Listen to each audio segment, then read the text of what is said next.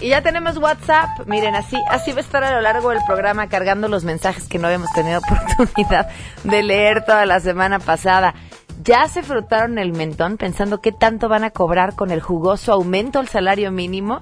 Guillermo Barba estará con nosotros para platicar sobre este tema y para qué tanto va a alcanzar. El aumento del salario mínimo es una noticia que llama mucho la atención y muy popular, pero hay cosas detrás que podrían no ser tan populares y que al final podrían terminar perjudicando a aquellos a los que se supone quiere ayudarse con este incremento. Atentos. Por supuesto tendremos información sobre los cambios del gabinete que se anunciaron esta mañana y lo que esto significa. Esta mañana he aceptado la renuncia del doctor José Antonio Mit Culibreña como secretario de Hacienda tenemos buenas noticias. Lucía Legorreta estará también con nosotros, trae el libro bajo el brazo y mucho más. Quédense con nosotros, así sigue. Y arrancamos a todo terreno. MBS Radio presenta a Pamela Cerdeira en A Todo Terreno, donde la noticia eres tú.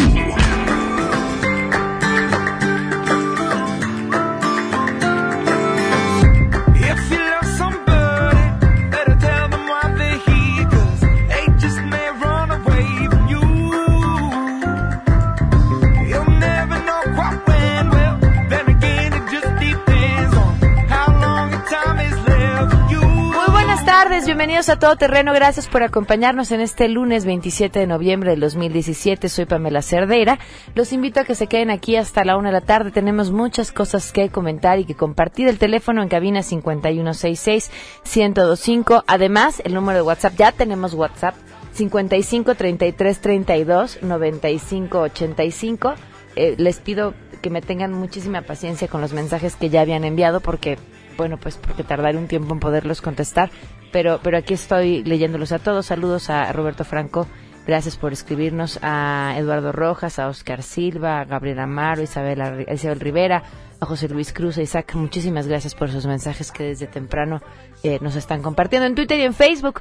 Me encuentran como Pam Cerdeira. Pues arrancamos esta semana con cambios en el gabinete del presidente Enrique Peña Nieto, que ya se veían venir, que ya se anunciaban, que ya todo el mundo eh, predecía de qué se trataban y, bueno, pues pues prácticamente lo que se había comentado. No solamente se trata de ver quiénes quedan en dónde, sino por supuesto qué implicaciones tendrá esto y qué nos dice rumbo al proceso electoral que estaremos por vivir pues eh, prácticamente en el 2018. Hatsiri Magallanes en la línea.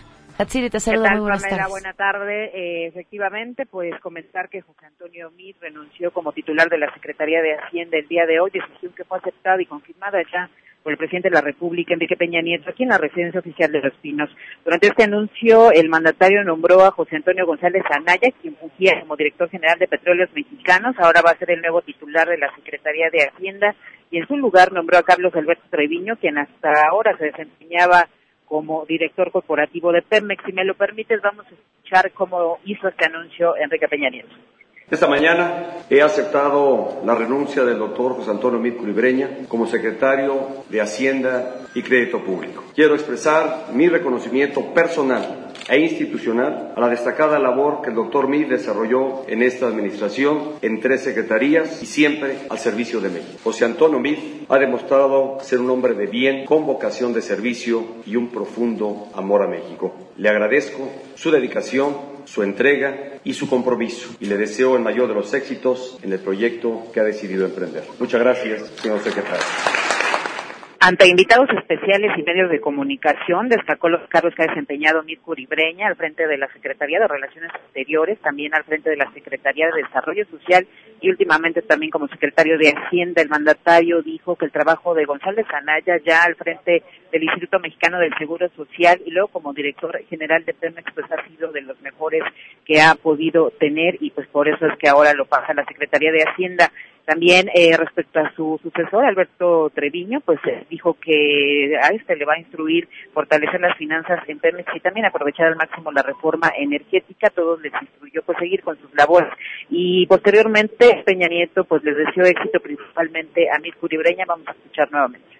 A los nuevos titulares les deseo éxito en las responsabilidades que el día de hoy asume. Y a quien deja la Cancillería, le deseo, mire, a la Secretaría de Hacienda y Crédito Público, para la nota, quedará como nota. Quien dejó la Cancillería, quien dejó la Secretaría de Desarrollo Social y hoy deja la Secretaría de Hacienda y Crédito Público, le deseo el mayor de los éxitos. Ha sido un colaborador entregado a las responsabilidades que se le han confiado y como ya lo dije, se ha entregado a, estas a estas responsabilidades siempre con una gran vocación de servicio y con un enorme compromiso con México, con la nación, a partir del amor que guarda por nuestra nación. Muchas felicidades, Pepe, y el mayor de los éxitos. Y bueno, finalmente ya el presidente tomó protesta a los nuevos titulares de Hacienda y Pemex para luego concluir con esta ceremonia en la que pues, hubo varios momentos de aplausos de parte de los asistentes a este acto. El reporte que tenemos. Muchísimas gracias, Hatsiri. Muy buenas tardes. Buenas tardes. La sonrisa de Mid, eh, que se asomaba de vez en vez, eh, era, bueno, pues digna de llamar la atención y, y, representativa de ese proyecto que está por emprender, como lo llamó el presidente. Y justo les preguntamos a ustedes, eh, pues en, en, marco de esta situación y de los procesos de los distintos partidos para seleccionar a quienes van a ser sus precandidatos o candidatos a la presidencia de la República, ¿qué método creen ustedes que sería el adecuado para elegir a los candidatos presidenciales en los partidos políticos?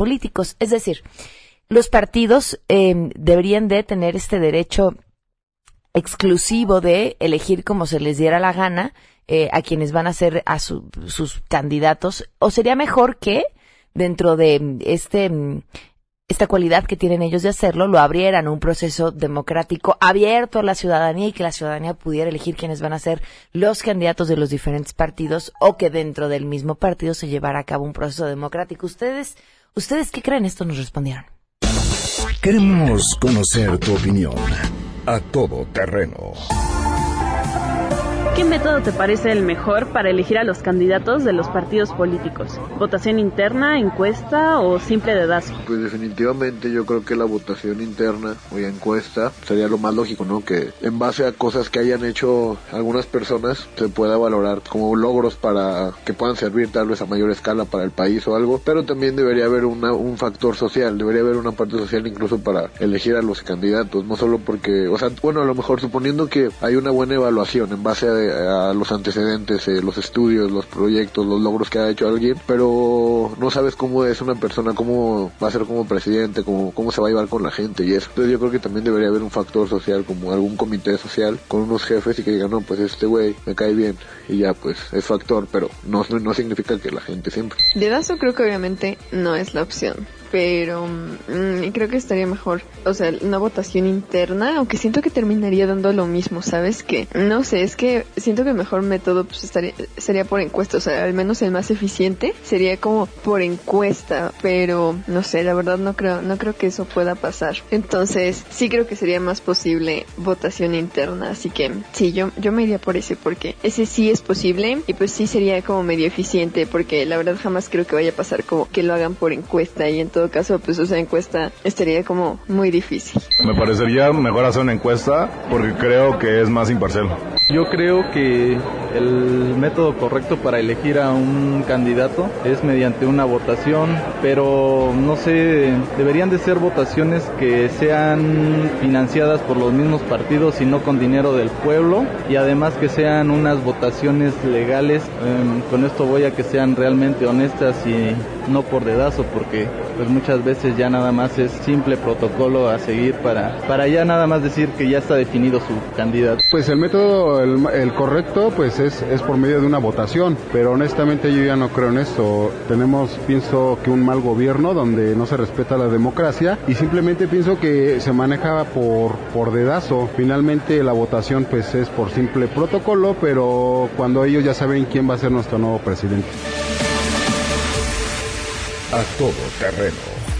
Bueno, además así ya, saber quién va a ser nuestro próximo presidente, tanto así, bueno, sus preguntas, digo más bien sus respuestas, las esperé también sus preguntas, ¿por qué no las esperamos en Twitter y en Facebook? Me encuentran como Pam Cerdeira, en el 5166125 y este, por supuesto, en el WhatsApp 5533329585. Hoy se cumplen un mes con 24 días de que seguimos esperando que la Procuraduría de Justicia Capitalina nos pueda responder sobre el caso del feminicidio de Pamela Victoria Salas Martínez. Esta mañana eh, escuchaba a Luis Cárdenas entrevistar a una mamá y al hermano de una joven eh, desaparecida también en la Ciudad de México y narraban pues el calvario por el que pasan todos los familiares de personas desaparecidas en esta ciudad. Y decía, bueno, es que no es personal, es que por esto pasan todos. Y, pues es un tema de desatención, de desorganización, de poca sensibilidad, así sumado a este caso, el de Pamela Salas Martínez. Hace un mes, con 24 días, que estamos esperando una respuesta por parte de la Procuraduría de la Ciudad de México. La respuesta no llega y seguimos contando.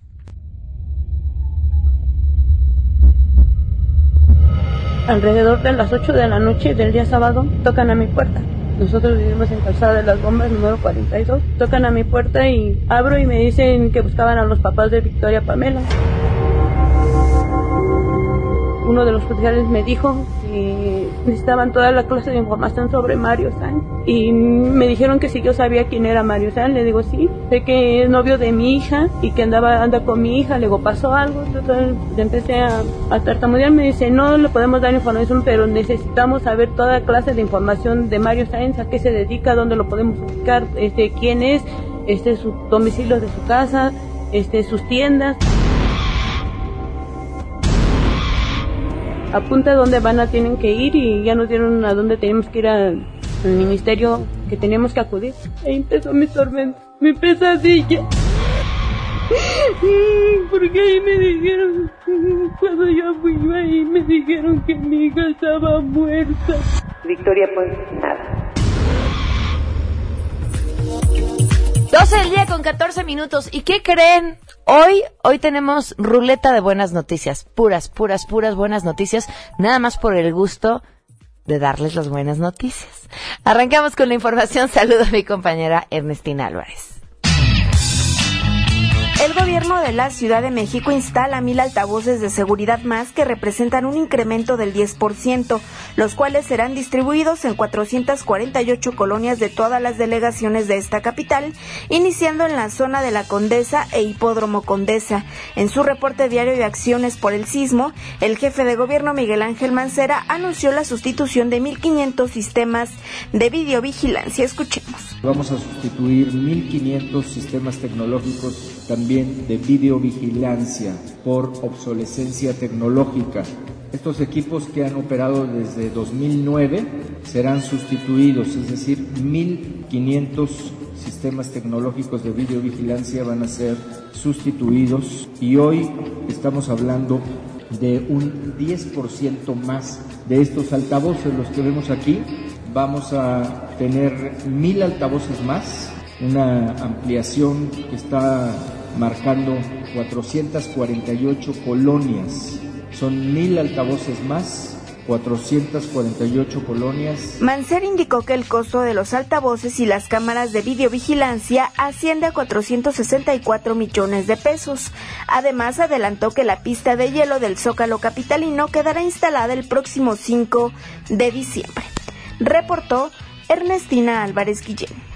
Pamela, te saludo con gusto y te comento que elementos de la Policía Federal de la División de Fuerzas Federales y Gendarmería recibieron un curso de capacitación de defensa personal otorgado por el gobierno de Israel. Lo anterior como parte de los convenios de cooperación e intercambio de estrategias de seguridad entre ambos gobiernos.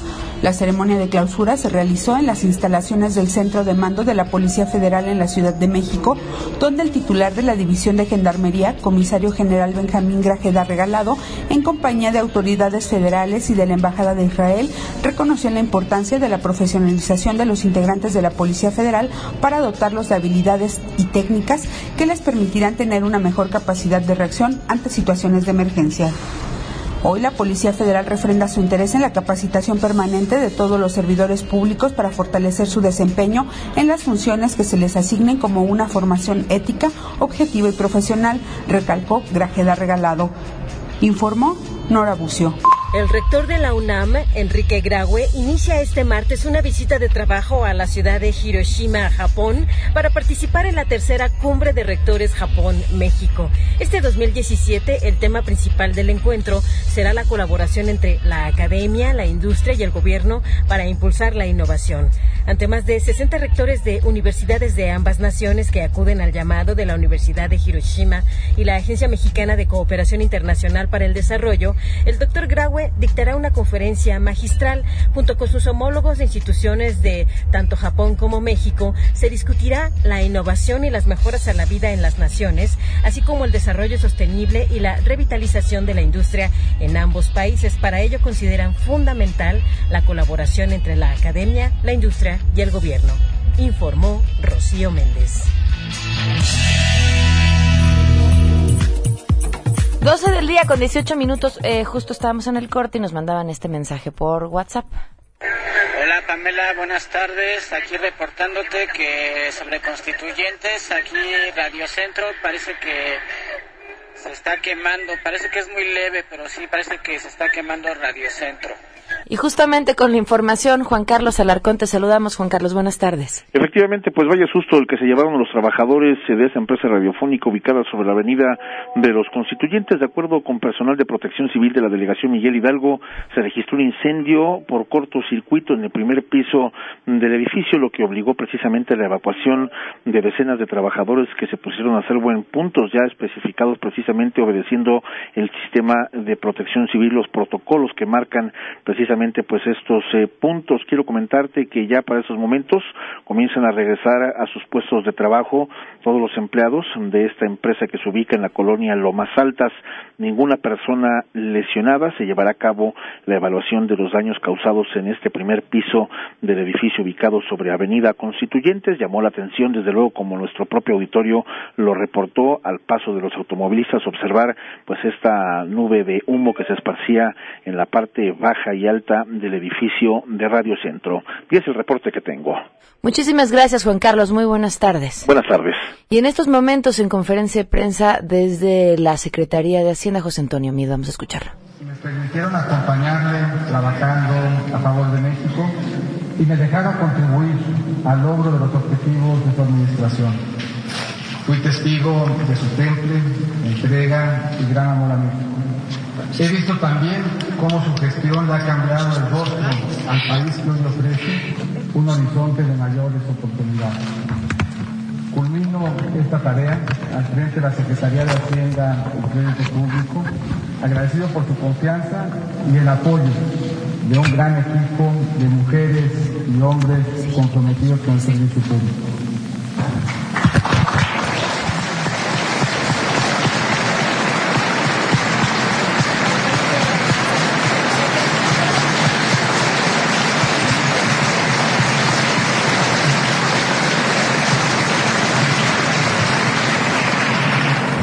Siento agradecido de la oportunidad de acreditar con trabajo el ejemplo que recibí de mis padres, el compromiso de servicio que comparto con mi esposa Juana y la promesa que hice a mis hijos de siempre poner lo mejor de mí trabajando por México. A ellos les agradezco su amor y tiempo. Vamos a ir una pausa y continuamos a todo terreno. Si te perdiste el programa A Todo Terreno con Pamela Cerdeira, lo puedes escuchar descargando nuestro podcast en www.noticiasmbs.com. Pamela Cerdeira regresa con más en A Todo Terreno, donde la noticia eres tú. Marca el 5166125.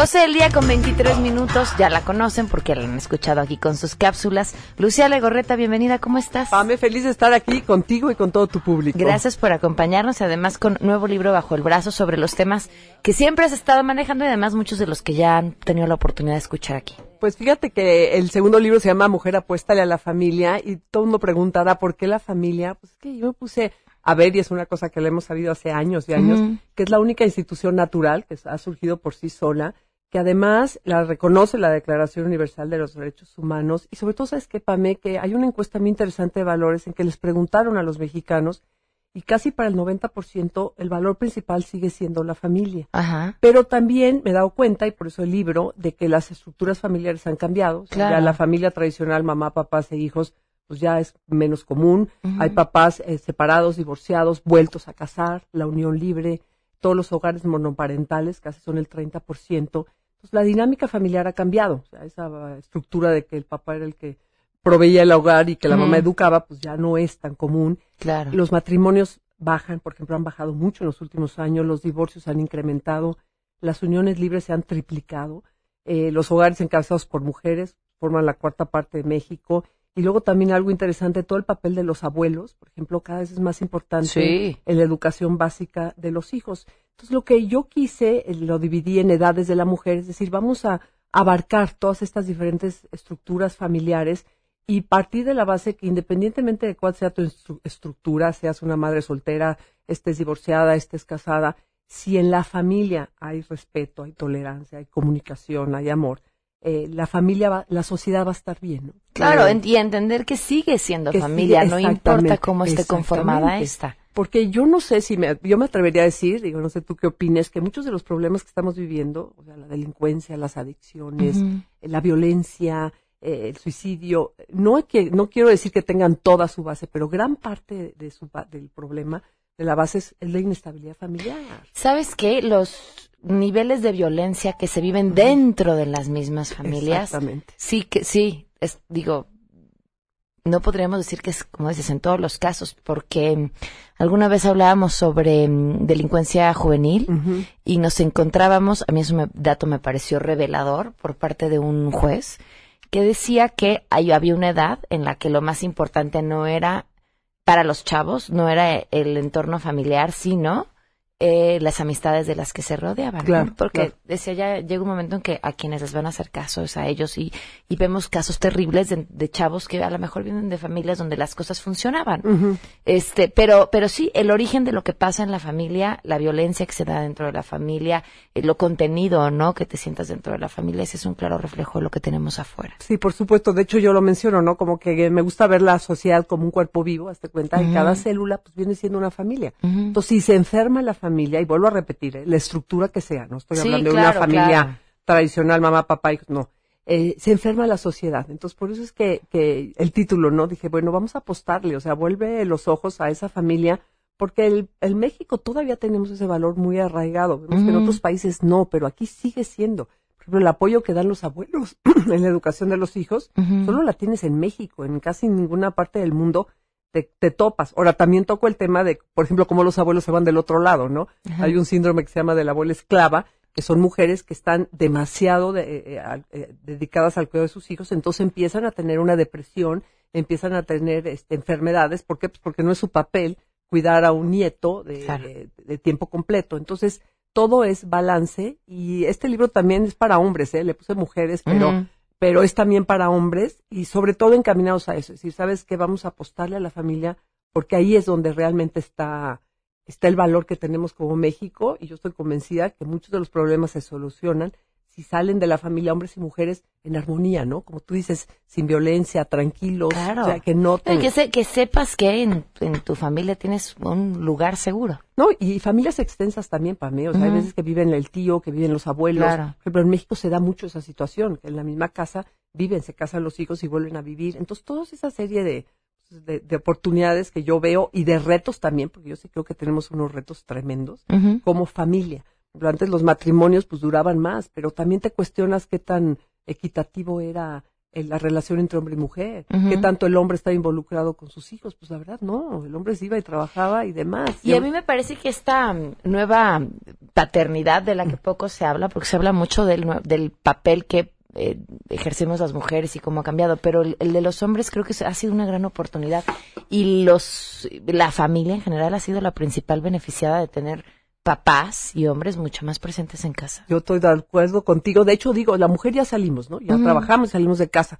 Yo hay que invitar a los hombres a que entren, Ujú. porque la educación de los hijos y el sostén del hogar, ya dependen muchas familias de dos salarios, pero igual que se involucren. A mí me da mucho gusto ver jóvenes eh, de, de, tu edad que se están papá y mamá metiendo, ¿verdad? Realmente a la educación de los hijos, al sostén. Entonces la familia pues, está mucho más unida. Otro factor, por ejemplo, muy importante, las, las familias son mucho más chiquitas ahora. Antes que se educaban un poco mejor, pero eran familias de seis, siete, ahorita familias de dos, ya tres son muchos. Entonces yo no me atrevo a decir que las familias de antes eran mejores o peores, no. ¿sí? Lo único que me atrevo a decir es que pues, es la realidad que estamos viviendo, que hay muchos retos y también hay muchas oportunidades. Entonces sí, hay que ver a la familia como algo que le da valor a, cualquier persona. Oye, además, finalmente se convierte este en un libro multimedia porque aprovechas para mandar a videos y otro tipo de contenido. Sí, de hecho, cada uno de los temas tiene un QR eh, que te lleva a un video, a una cápsula. Muchas de las cápsulas son las que he grabado aquí contigo en A Todo Terreno.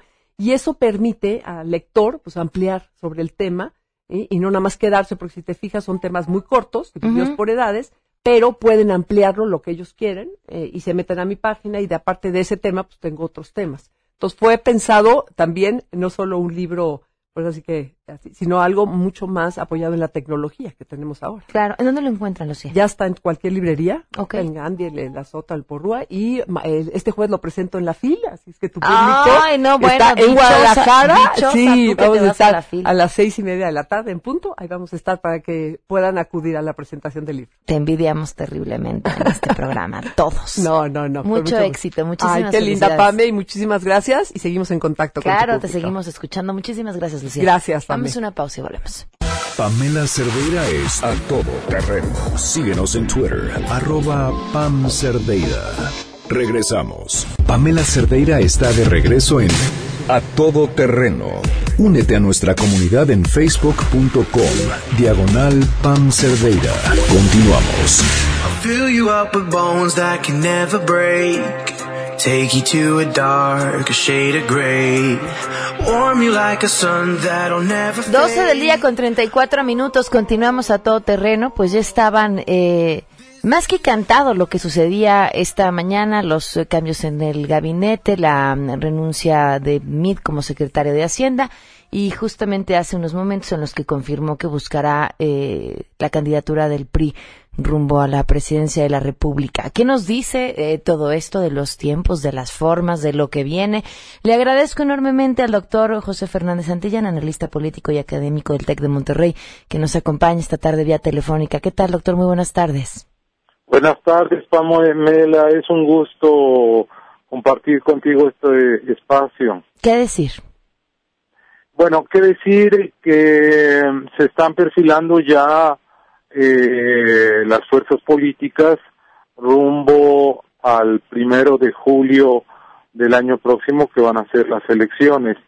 se había especulado quién sería el candidato del Partido Revolucionario Institucional. Se habían mencionado a Miguel Ángel Osorio Chong, secretario de Gobernación, a José Narro, secretario de Salud, a Aurelio Nuño, secretario de Educación, en fin, eh, el que llevaba más eh, números y preferencias era Miguel Ángel Osorio Chong. Sin embargo, eh, se optó por José Antonio Miz. regresamos a las viejas usanzas priistas, es decir, del destape. en la época de oro del régimen de la revolución, el presidente era el que decidía y después ya las fuerzas priistas se pronunciaban eh, a favor del candidato designado por el presidente de la República. Regresamos a esa usanza, la usanza del destape y de el dedazo. Entonces, bueno, así actúa el PRI, ¿no? Algunos estarán de acuerdo, otros no, pero esa es la forma en que procede el PRI. El reto que tiene ahora José Antonio Mir, que no es fácil es superar los números que favorecen a Andrés Manuel López Obrador. el promedio de ventaja que tiene en preferencias es de 5 a 6 puntos y eso lo van a tener que remontar. ¿no? Y también la otra cuestión es que el PRI consolide su, su alianza con el Partido Verde, con el Partido Nueva Alianza y tal vez con el partido Encuentro Social, quien ha dicho que tal vez promueva la candidatura de Margarita Zavala o que tal vez se vaya a engrosar las filas de la coalición de Morena y PT. Entonces, así está la configuración hoy por hoy.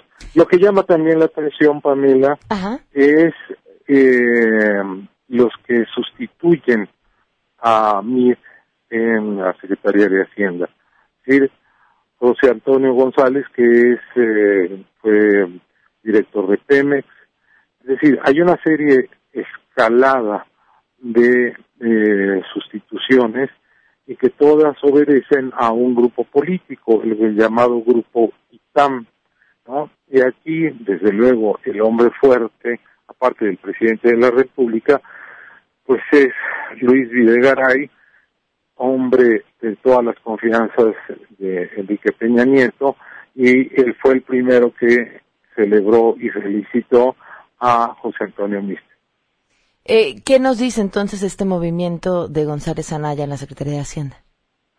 Eh, que sigue el mismo grupo político, eh, definiendo las finanzas del país, manejando la economía del país y también la política del país, porque hay otro dato que se me olvidaba. En el PRI está eh, Enrique Ochoa, que es otro miembro del grupo ITAM, como le dicen, y que pues es muy cercano a Luis Videgaray, muy cercano también a José Antonio Mid y eh, que pues veían como un extraño o no tan cercano a esta a este grupo a Osorio Chong ¿no? entonces eh, ganan internamente en el PRI eh, los miembros del grupo ITAM. Y ahora se tienen que medir con eh, la fuerza que tiene indudable eh, Andrés Manuel López Obrador y pues tienen que idear algo para alcanzarlo y rebasarlo y no va a ser fácil.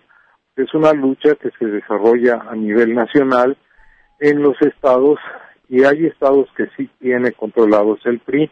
Hoy el PRI gobierna 14 estados de la República, pero 11 estados no son priistas o en aquellos donde gobierna, gobierna con un margen muy, muy reducido.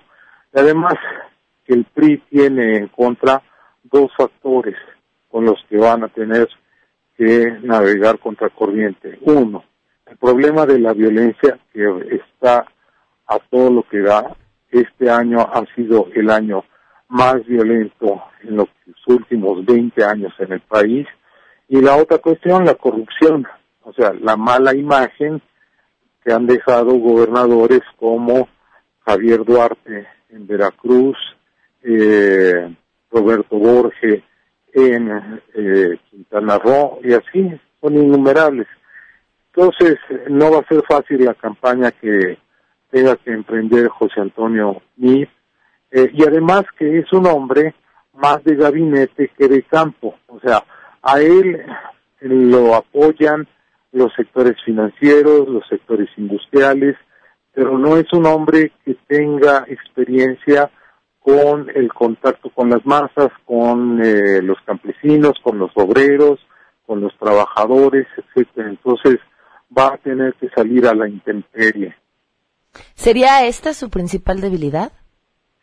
Sí, yo creo que esa es su principal debilidad, que es un hombre que siempre se ha desarrollado en eh, los medios burocráticos, eh, que no ha tenido experiencia, ninguna experiencia de lucha electoral, ¿no? De subirse a los templates, de viajar a pueblos polvorientos y pobres, sino que ese es un hombre de ciudad, no es un hombre de campo.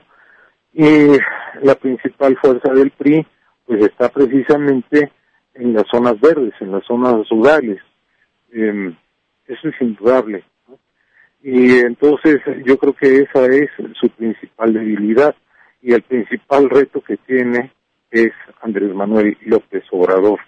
Y la otra cuestión es el Frente Ciudadano, que todavía no ha definido candidato, pero que todo parece indicar que será Ricardo Anaya. Entonces ahí va a estar la contienda. ¿Ese, es, su pronóstico que el frente sobrevive? El frente sí, el, el frente sobrevive. Además, hay un dato importante que vale la pena que conozca eh, nuestra audiencia, que es que es la primera vez en la historia de las elecciones mexicanas en las que hay un empate eh, de, a tres, no de dos, como fue en 2006. Es decir, eh, compitieron eh, Andrés Manuel López Obrador y eh, Felipe Calderón, sino que hoy es un empate a tercios. Eh, Andrés Manuel López Obrador con Morena, ahora se sabe Antonio Mid con el PRI y seguramente Ricardo Anaya con eh, el Frente Ciudadano. El problema es nuestro sistema político, porque si hubiera segunda vuelta, como en Francia, entonces eh, pone tú que pasara Andrés Manuel López Obrador y eh, que pasara o cualquiera, o Mit o Ricardo Anaya. Entonces ahí las fuerzas antipopulistas seguramente se integrarían, eh, se juntarían priistas y panistas para no dejar pasar al, este, a la opción populista pero no hay eso en México y es una de las cosas que eh, quienes hicieron la reforma de 2013 en materia política reconocen que les faltó. Claro. Y, entonces, ¿cuál es la opción? El voto útil, como fue lo que sucedió en el Estado de México, que Josefina Vázquez Bota se fue cayendo, eh, fue subiendo Juan Cepeda, y al final de cuentas, por un poco margen, con un margen estrecho, pero ganó Alfredo del Mazo. ¿Qué, ¿Qué porcentaje de los ciudadanos emiten un voto útil? Eh, mira, hay un hay un eh, alto porcentaje, qué bueno que lo mencionas, Pamela, es una excelente pregunta. Hay un alto porcentaje de ciudadanos que están indecisos, ¿no? Entonces, eh, la lucha política se da no para convencer a aquellos que ya saben que van a votar por el PRI o por el eh, PAN o por Morena, sino por los indecisos. Y hay un margen, según las encuestas, más o menos de 28% de indecisos. Okay. Y sobre todo de jóvenes que van a votar por primera vez. Entonces, hay un, hay un eh, panorama electoral muy interesante. Eh, la lucha se va a centrar en jóvenes, en convencer a los jóvenes que votan por primera vez. Entonces, generacionalmente ya Andrés Manuel López Obrador está muy lejos de ellos. Eh, Antonio Mírez tiene una edad intermedia, pero tiene que llegar con propuestas eh, que conecten con los millennials, como se les llama, ¿no? Entonces tiene que desarrollar una mm, campaña imaginativa nueva y dejar los viejos estilos del PRI. Pues vienen tiempos muy interesantes, sin duda, doctor. Muchísimas gracias por habernos acompañado. Encantado de saludarte, Pamela, y un saludo para ti y para el auditorio. Gracias, muy buenas tardes. El doctor José Fernández Santillán, analista político y académico del TEC de Monterrey. Así nos viene. Vamos a una pausa y volvemos. Voy a solicitar mi registro como precandidato a la presidencia de la República. Si te perdiste el programa A Todo Terreno con Pamela Cerdeira. Lo puedes escuchar descargando nuestro podcast en www.noticiasmbs.com. Estamos de regreso. Síguenos en Twitter, arroba Pam Cerdeira, todo terreno, donde la noticia eres tú. Continuamos. Laugh when you lie. 12 del día con 50 minutos. Continuamos a todo terreno. Gracias por seguir con nosotros y sus mensajes al 5166125. En WhatsApp 5533329585. Guillermo Barba ya está con nosotros. ¿Cómo estás, Guillermo? Buenas tardes. ¿Qué tal, Juan? Buenas tardes. Como siempre, mucho gusto de estar contigo en tu programa. Muchísimas gracias por acompañarnos. Bueno, pues ¿Cómo, cómo leemos el, el aumento del salario mínimo eh, que será vigente a partir del próximo mes, ya en unos días? Exactamente. Mira, ¿cómo hay que leer este aumento? Que la verdad, en términos porcentuales, lo vemos como un disparo del salario mínimo, aunque en, en pesos, digamos, ocho pesos, un poco más, nos parezca nada. hay, que, hay que interpretarlo y verlo de manera así porcentual porque es la que debe servir como referencia y como guía. Es, es una alerta amarilla en mi, desde mi punto de vista porque eh, pues ya es la segunda vez que se hace de esta manera, y que se dispara, decía yo en términos porcentuales, el, salario. ¿Y cuál es el problema de eso? Es bueno que se genere la idea de que pues no pasa nada, o sea, de que el gobierno y los representantes, o algunos de los representantes empresariales, pues basta con que se pongan de acuerdo y entonces se decide cuál es el nivel que consideran mejor o cuánto hay que subirlo, una decisión totalmente de escritorio, política, y que, que toma decisiones y que puede tener impacto y tiene impacto en lo económico. Este, quiero decirte que, pues, como siempre, pasa que eh, a algunos nos, nos parece preocupante porque se dispara y a otros siempre les parecerá insuficiente. Entonces, dado que eh, es un problema de entrada decidir cuánto es lo que debería de ganar un trabajador.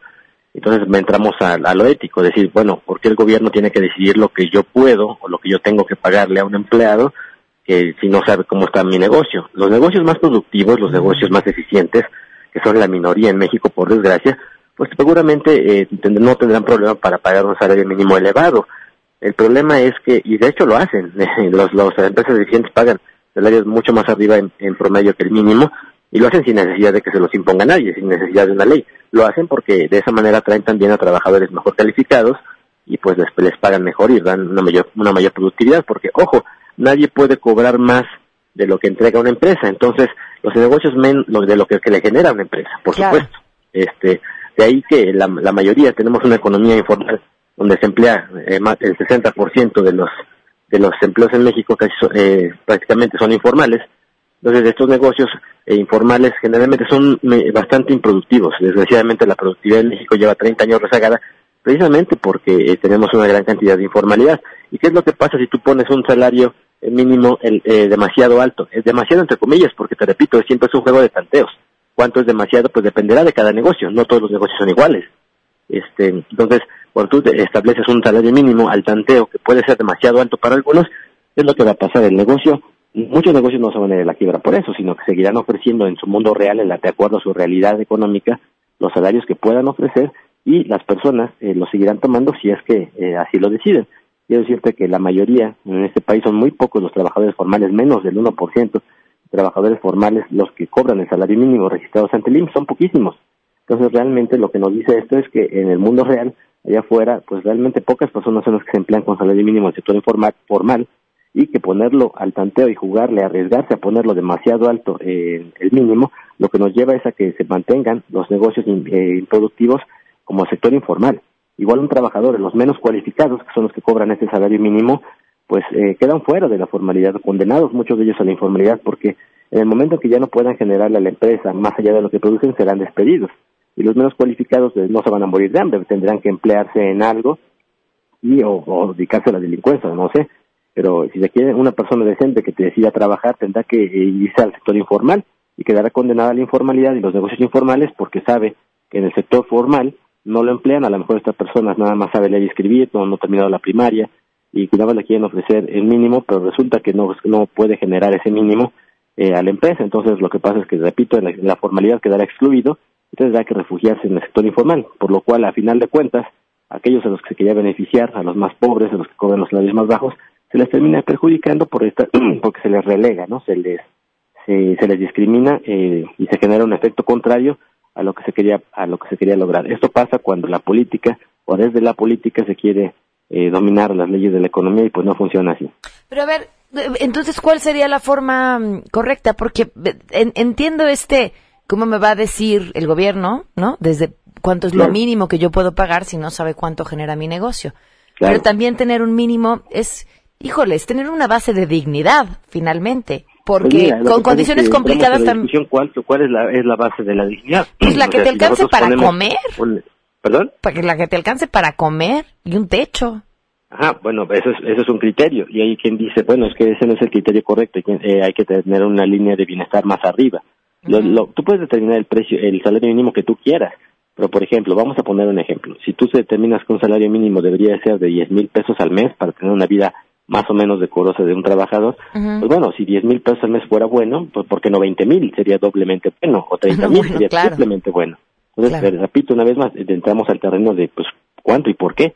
Entonces, eh, tú lo puedes poner lo alto que quieras. Lo que pasa es que en el sector formal lo estás condenando y relegando a personas con poca eh, cu- eh, con poca cualificación eh, a, un, a vivir siempre en la informalidad, condenados fuera de la, excluidos de una realidad en la que bien podrían emplearse si el, el- si el salario mínimo es tan bajo eh, que, te repito, que nadie lo cobra. O sea, el- no, no, no, no hay, no hay problema si tú tienes un salario mínimo demasiado bajo, porque en la realidad económica, en la realidad de la gente, si es demasiado bajo para sus necesidades, no lo van a tomar. Pero, pero el este aumento del que es demasiado 10%, alto, pues sí.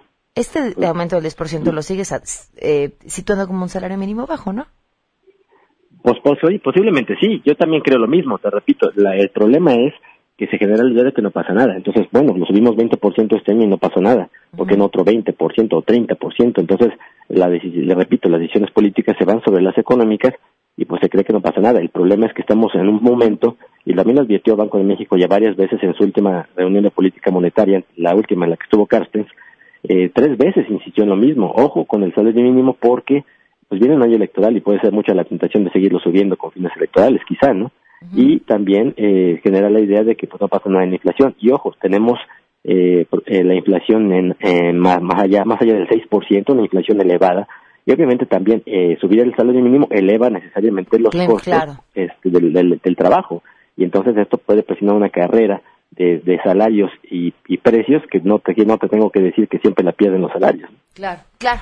Pues muchísimas gracias, eh, Memo, por habernos acompañado. Que te sigan. ¿En dónde? Que me sigan en Twitter como arroba Memo Barba y en Facebook como Top Money Report. Perfecto. Órdenes. Muchas gracias. Muchísimas gracias a ti, muy buenas tardes. Saludos. Dicen aquí yo no tengo salario mínimo, la informalidad no es una condena, eh, aunque para que alcance si quiere tra- para tragar y techo el aumento salarial es una burla. Este, la informalidad no es que sea una condena, pero es que eh, tampoco aporta, ¿no? El quienes están en la informalidad les les alcanza para vivir ellos, pero tampoco contribuyen y entonces entonces el problema es de todos y la carga se va para quienes sí están contribuyendo. Eh, también a Karen Chavarría, muchísimas gracias por, por escribirnos. Y dice, eh, el cálculo de prestaciones, multas, etcétera, no se hace conforme al, al salario mínimo, sino a la UMA. Oigan, antes de irnos nada más, quiero decirles algo. Si tienen Dish, tienen además telefonía celular gratis. Es un beneficio de Dish exclusivo para sus suscriptores. Les regala una línea Ego por Freedom Pop con una recarga mensual gratis. Así de sencillo. Si tienen Dish, ya tienen celular gratis. Entren a www.dish.com.mx para que lo vean y se van a ahorrar una lana en sus recargas de celular. Nos vamos, se quedan en mesa para todos.